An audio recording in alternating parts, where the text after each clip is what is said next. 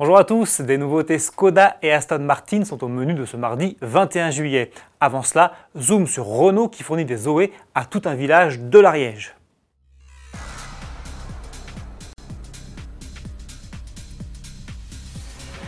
Les habitants d'Api, petit village de 25 âmes perché dans les hauteurs de l'Ariège, ont de quoi être heureux.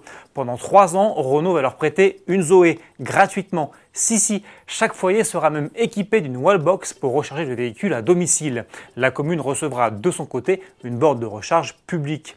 Objectif pour Renault, mettre en lumière la Zoé et démontrer à travers elle la polyvalence de la voiture électrique l'utilisation ne se réduirait pas seulement à la ville. Si les habitants d'Api, qui résident dans l'une des villes les plus éloignées de toutes les commodités, adoptent la mobilité électrique, alors pourquoi pas vous, martèle déjà le constructeur? La livraison des véhicules a déjà eu lieu et le dispositif a été inauguré ce 21 juillet. Rendez-vous dans trois ans pour découvrir les résultats de cette drôle d'expérimentation d'expérimentation, il en est également question aujourd'hui chez Skoda. Vous avez en effet sous les yeux un concept unique conçu par les étudiants de la Skoda Academy. Son nom, Slavia, comme le tout premier véhicule créé en 1895 par les fondateurs de la marque tchèque.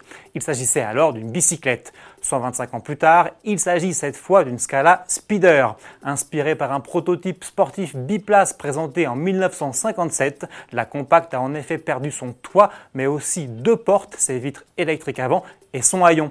La partie arrière a elle gagné un double bossage, un aileron flottant et un diffuseur. Système de freinage optimisé et échappement modifié sont aussi au menu, alors que sous le capot s'installe un 1.5 TSI de 150 chevaux associé à la boîte DCT à 7 rapports. Pas de commercialisation en vue, mais un exercice formateur qui permet aux étudiants de se familiariser avec tout le processus de fabrication d'une automobile, de ses premiers croquis à sa production.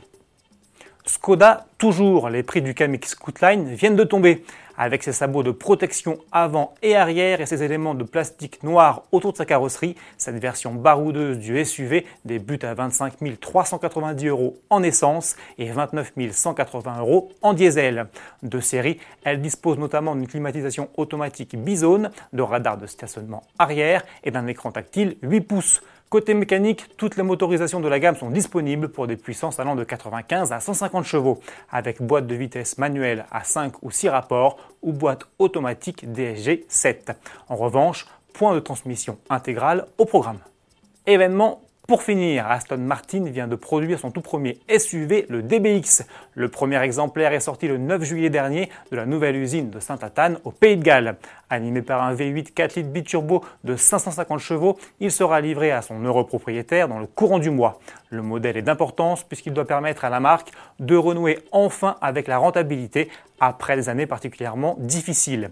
Les débuts commerciaux sont plutôt encourageants car toute la production prévue pour l'année 2020 a déjà été réservée prix pour le marché français un peu plus de 195 000 euros. Salut